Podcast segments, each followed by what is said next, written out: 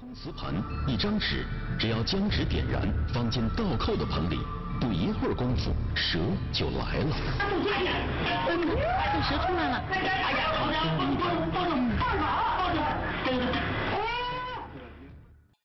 看真实案例，品人间悲欢。大家好，我是瑞，欢迎打开 M 二档案。二零一三年的夏天，几张合影吸引了中国网民的极大关注。照片里头呢，有马云，有赵薇，还有久未露面的功夫巨星李连杰。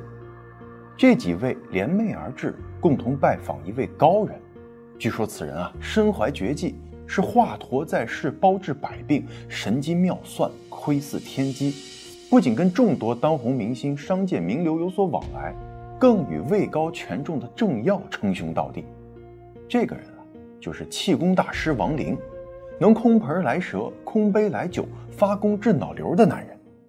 不过，随着大师的倒台，一众名流向他靠拢的真正原因得以揭开，从万人敬仰到悲惨落幕，他的身上到底隐藏着什么秘密呢？请看本期 M 二档案。从草根逆袭到王者塌方、跌下神坛的故事啊，咱们听的太多了。王林呢，拿到了类似的人生剧本，但他的桥段又那么与众不同，透着些许妖风邪气儿，跟那个魔幻现实主义的社会啊相映成趣。气功大师，萍乡首富，在王林的家乡江西省萍乡市芦溪县，是几乎每个人都能说出来的故事。王林在家乡啊，给自己建了一个五层别墅，带个后花园，与县政府仅仅一墙之隔。三辆悍马，一辆劳斯莱斯，停在王府的大院里，那叫一个财大气粗啊！去采访的记者呢，是这么形容的：说穿过院子，你进了别墅，就像掉进一个浩大的黄金山洞里头，六七米挑高的天花板，金色的水晶灯长长的垂下来。大师王林呢，神气十足的坐在客厅的椅子上。背后一个锃亮的玻璃壁，当然了，也是金色的。五层的别墅里头，两层专门用来放合影，整个墙上都是王大师和国内外明星、成功商人、高官的照片。看了这些合影呢，很多人对大师是深信不疑了。为了记录自己的高光时刻，王林还在2002年出了一个名叫《中国人》的写真集，封面就是自个儿的大头照，三百多页的书，净重七斤。包装华丽，镶着不灵不灵的金边王林说啊，这书成本就一千八，很难在市面上买到，在网上啊能卖到十六万一本。在这本书中呢，大师的童年被描述的充满灵异色彩。他幼时啊得过一场奇病，十三天不吃不喝，如同死人。家人呢无奈之下，把他放进棺木，准备抬走。就在此时啊，他突然爬了出来，大叫一声：“我饿了！”众人大吃一惊，啧啧称奇。这段经历啊，一直是口说无凭。而有据可查的情况是呢，年幼的王林啊，无心上学，在泸溪小学反复读了两次一年级，都没能够顺利升入二年级。索性啊，在被学校开除之前，先自个儿离开了学校。那他离开学校之后干什么去了呢？王林自称啊，七岁离家，上峨眉山拜道士学艺。学成归来，就赶上上山下乡，因为破坏农业学大寨而被关进了监狱。为了救两个命不该绝的狱友啊，策划越狱，可惜呢，还是被抓了回来。而事实上啊，一九七九年，二十七岁的王林因诈骗和侮辱妇女，就是俗称的耍流氓而入狱。进监狱的时候呢，他是其貌不扬，黑不溜秋，年纪不大，但显得挺老。一九八五年，在南昌监狱服刑的时候。王林给监狱里头的一位陈姓的管教洗脑，谎称能给他变个老婆出来，骗这个陈管教把电网给关了。王林呢，趁机锯断窗户上的铁条，成功越狱。监狱组织了追捕队，把王林和他带出去的两个犯人啊都给抓了回来。在监狱里啊，王林干的是又脏又累的做厕所铁阀门的生产工作。监狱的生活呢也比较枯燥，大家没事就唠唠嗑。听说了王林会法术之类的东西。就让他演示给大家看，没想到他还真的会变钞票、变纸牌，或者呢画个符，念完之后点火烧了，放在清水里，嘴里头念念有词，然后一口闷了。多年后啊，王林成为一代骗术大师的时候，对外宣称自己坐牢那会儿啊，能在牢里头就移来鸡鸭鱼肉大吃大喝，手镣脚铐是一扭就开，形同虚设了。因为王林会法术，有一些狱警啊就开始成为他的信徒。后来呢，有监狱的干部也加入进来，渐渐的呀，王林就不用干脏活累活了，开始做一些比较轻松的烧开水之类的工作。新中国成立之后呢，由于科学知识还没有完全普及，上个世纪八十年代，社会上就流行起来了特异功能，监狱里头就疯传王林就会特异功能。再后来就传出王林在监狱里头会看病啊，很多高干慕名前来找他给看病，从此啊，他就跟权势开始有了交集。其实啊，在插队前，王林从没有离开过芦溪，他跟街上玩杂耍的人学会了变烟变酒。然后呢，萍乡的杂技团到他下乡的地方表演的时候，看王林在这方面有点基础，就教了他半个月。正是在这个阶段，王林打下了所谓特异功能的基础。出狱后啊，王林在南昌开了个诊所，专门给领导或者客户推荐的人看病。从这儿啊，王林挣到了人生的第一桶金。在气功大师的包装下，王林结交的人脉越来越广，口袋里的钞票也是越来越多。自此，王林大师的人生否极泰来。王林在官场啊，把自己的朋友圈经营的是风生水起。最早呢，是从江西的政法系统开始构建的。他一步一步积累官场的资源，一传十，十传百，逐渐接触到更高级别的官员。王林呢，为他们进行所谓的出谋划策、指点迷津。又因此不断的受到更多更高级别的官员们的信赖。原铁道部部长刘志军本来就爱搞迷信，长期在家里头是烧香拜佛，一些项目开工竣工啊，他都会请大师来选黄道吉日。这个刘志军碰见王林，那就是王八看绿豆，看对眼了呀。刘志军利用职务之便给王林办事儿，为了感谢刘志军呢，王林承诺给他弄一块靠山石，保他一辈子不倒。刘志军对此是深信不疑呀，赶紧把这石头请进了办公室。但是呢，这块靠山石啊并不靠谱。二零一一年二月，刘志军落马，一年半以后，其受贿滥用职权案一审宣判死刑，缓期两年执行。二零一四年底落马的原广东省政协主席朱明国，也是王府的座上宾。朱明国在海南任职时遭遇仕途危机。王林呢，表面上在地下室连续做法两天两夜，实际上啊是利用他在官场的关系网，帮助朱明国逃过一劫。朱明国脱险后，专程去感谢王林，在机场见到他，当众下跪。此后二人来往密切。王林重病的时候呢，朱给他直接安排到了干部病房，还给王林送了很多黄金和一支进口的勃朗宁手枪。在治病这上面啊，王林吹的最神的是他治愈了印尼的总统苏哈托，他自称隔空取石治愈了苏哈托的胆结石，他还自称啊向俄罗斯的国防部长发过功。至于治的到底是什么病，王林说啊这是机密啊，不要随便问。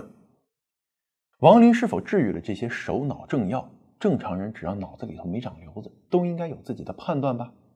他的秘书雷帆说过：“大师辛苦啊。”他用气功给脑瘤患者治病，因为太过用心，七个脑瘤侵入到大师自己的脑子里，闭关了很久才把他治好了。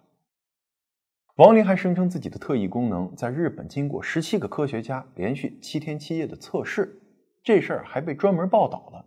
美国情报部门请他出国定居，承诺给他七十张绿卡，他舍不得家乡啊，不肯去。一个空瓷盘，一张纸，只要将纸点燃，放进倒扣的盆里，不一会儿功夫，蛇就来了。蛇出来了！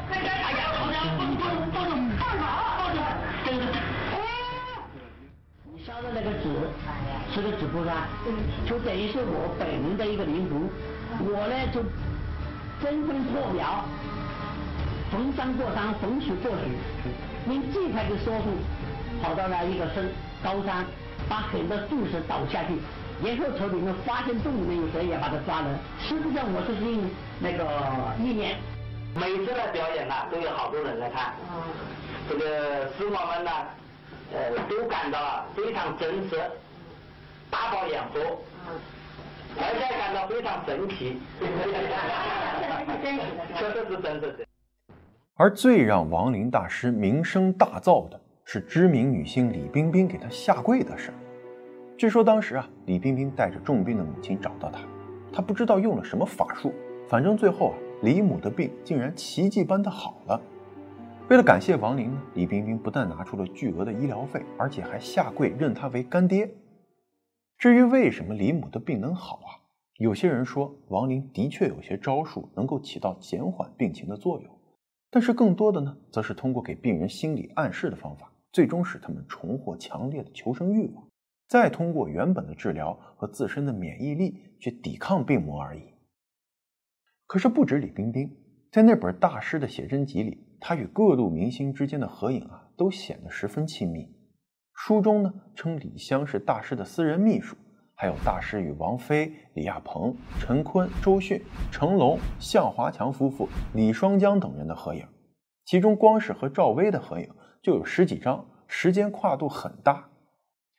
这些明星啊，自己拥有无数粉丝，但在王林面前呢，他们又化身了迷弟迷妹，成为了王林的脑残粉。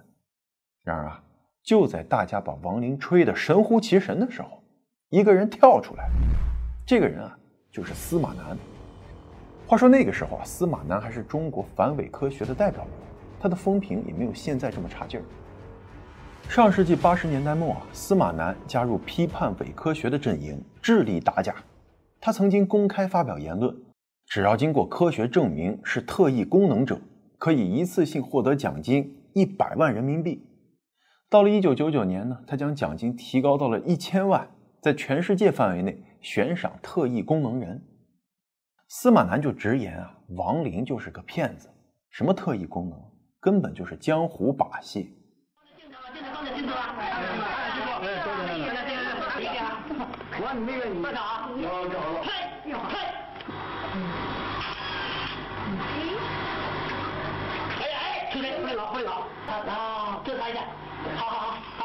这个皮拉的，这个皮拉的，好，好，好，站出来，站着，站着，他一先的一个断头，嘎，给你看了。而后呢，这个这个好比是蛇的头啊，这是蛇的头，蛇的头是在这里的。他在这儿剪掉的是一个另外一个蛇的头，然后他把这一块一打开，啊，一个长蛇又出来了。而面对司马南的挑战呢，王林回呛：“你司马南吃几碗饭，敢和我叫板？我用气功啊，隔着几十米开外都能戳死你。”司马南呢，根本就不怕这些，反而啊继续在微博上叫板，说：“你敢不敢来北京进行一场科学实验？除了一千万人民币，只要你王林敢在实验室里头来个隔空来蛇，或者呢能够隔着几米的距离发功戳死我啊，其实也不用戳死。”我要是动弹一下，就拜你为师。就当吃瓜群众津津乐道，以为会迎来一场科学和伪科学之间的巅峰对决时，王林却突然销声匿迹了。傻子遇到了骗子，骗子就成了成功的人士。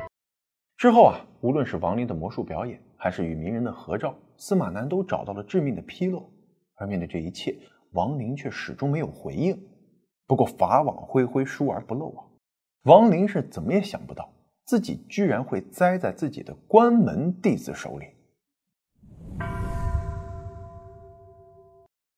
二零一三年，就是咱们视频开头提到的那个夏天之后啊，大师出事了。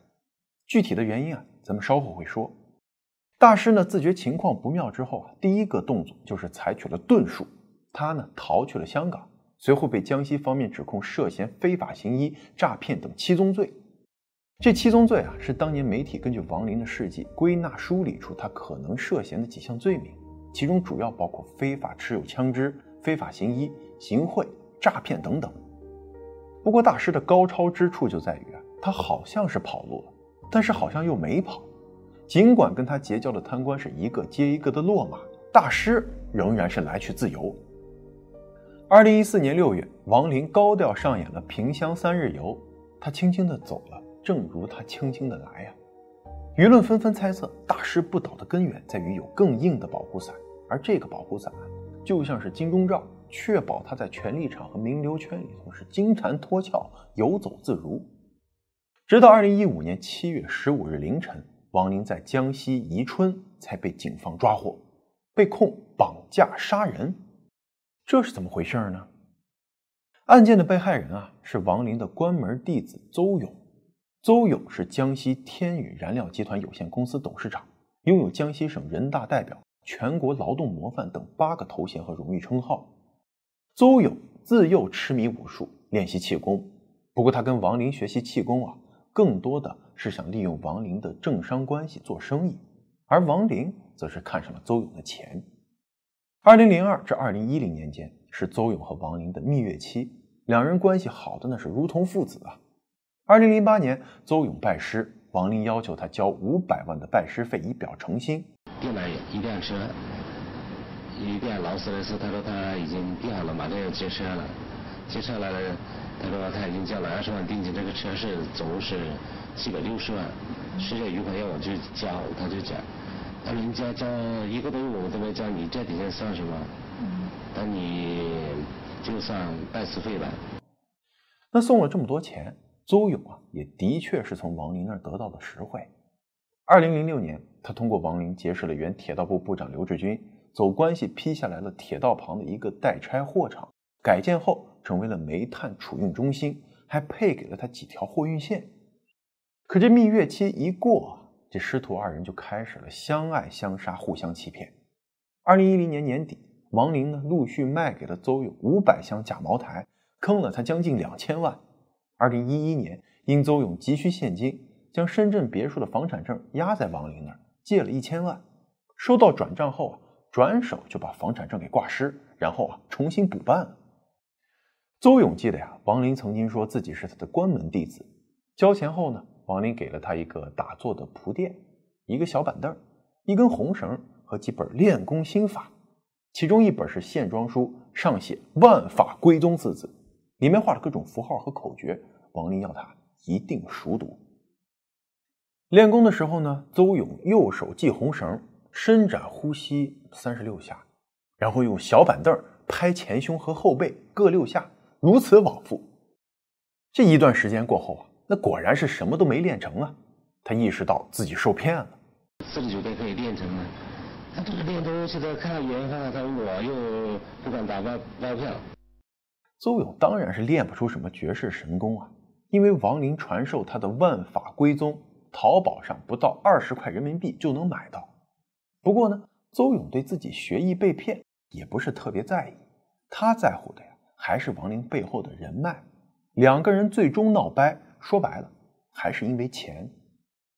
这两个人的经济纠纷啊，从礼金到房屋款、借款和拜师费。王林骂邹勇是白眼狼，还向相关政府部门写信上访，实名举报他，称其涉黑搞权钱交易。邹勇这边呢，从二零一三年开始啊，就频繁接受媒体采访，揭露王林的真实面目。王林无奈远走他乡，从被人敬仰的气功大师，到声名扫地的江湖骗子，王林恨邹勇啊，恨的那叫一个牙痒痒。二零一四年的师徒二人的冲突持续升级。十二月，在中间人的调解下，王林曾经口头答应付款给邹勇三千五百万。可是过了没几天，邹勇上门的时候，王林却反悔了。这次啊，压根儿就没让邹勇进门，双方闹得很不愉快。当天呀，气不过的邹勇带着近百名员工围堵王府讨债。王林见状，仓皇出逃。然而事情接下来的走向啊，却越发的不可收拾了。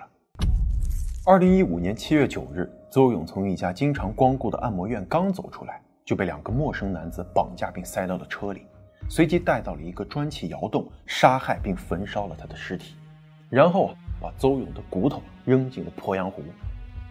因为按摩院的老板及时报警，警察很快抓到了凶手。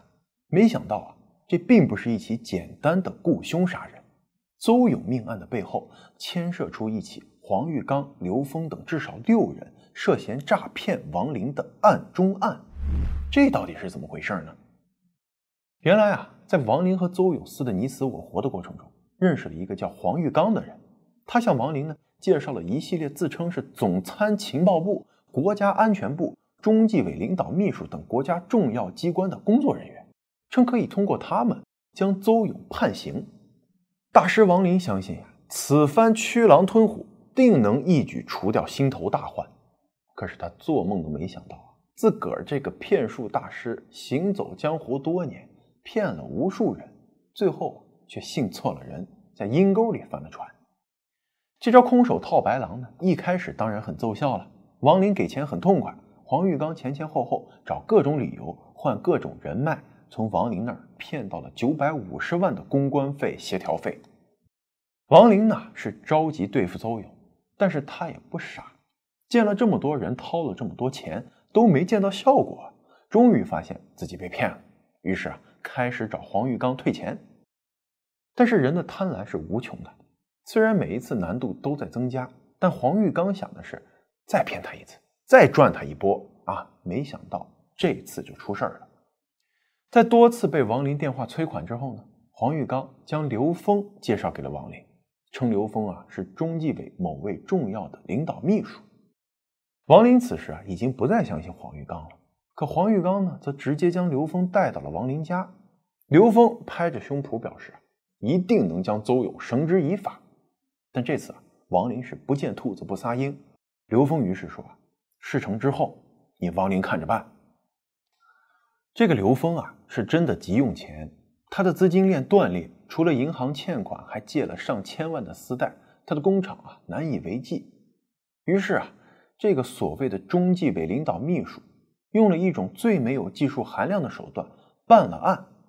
他呢和朋友朱礼通，在二零一五年七月九号这天，开着一辆黑色的雷克萨斯，从赣北鄱阳开了四百多公里。到了赣西萍乡，把邹勇绑走后啊，就给杀了，尸体就这么丢进了鄱阳湖。二零一五年七月十五日凌晨三点，江西宜春市一个宾馆房间门口，埋伏的近四十名特警将王林和随从人员带走，法律最终把这位伟大师拉下了神坛。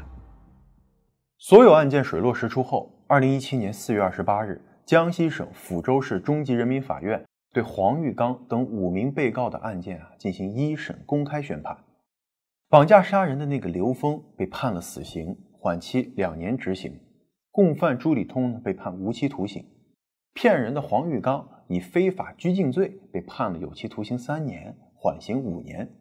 那么王林的结局呢？二零一七年二月十日，还没等到宣判的王林啊，因患有 ANCA 相关性血管炎。自身免疫性周围神经炎导致多器官功能衰竭，经抢救无效，死在了医院里。声称能够用意念跟苍天对话的一代气功大师，最终还是被苍天收走了性命。从人到神的发迹，从神到人的穿帮，王林和他的蛇一样，腾蛇成雾，终为土灰。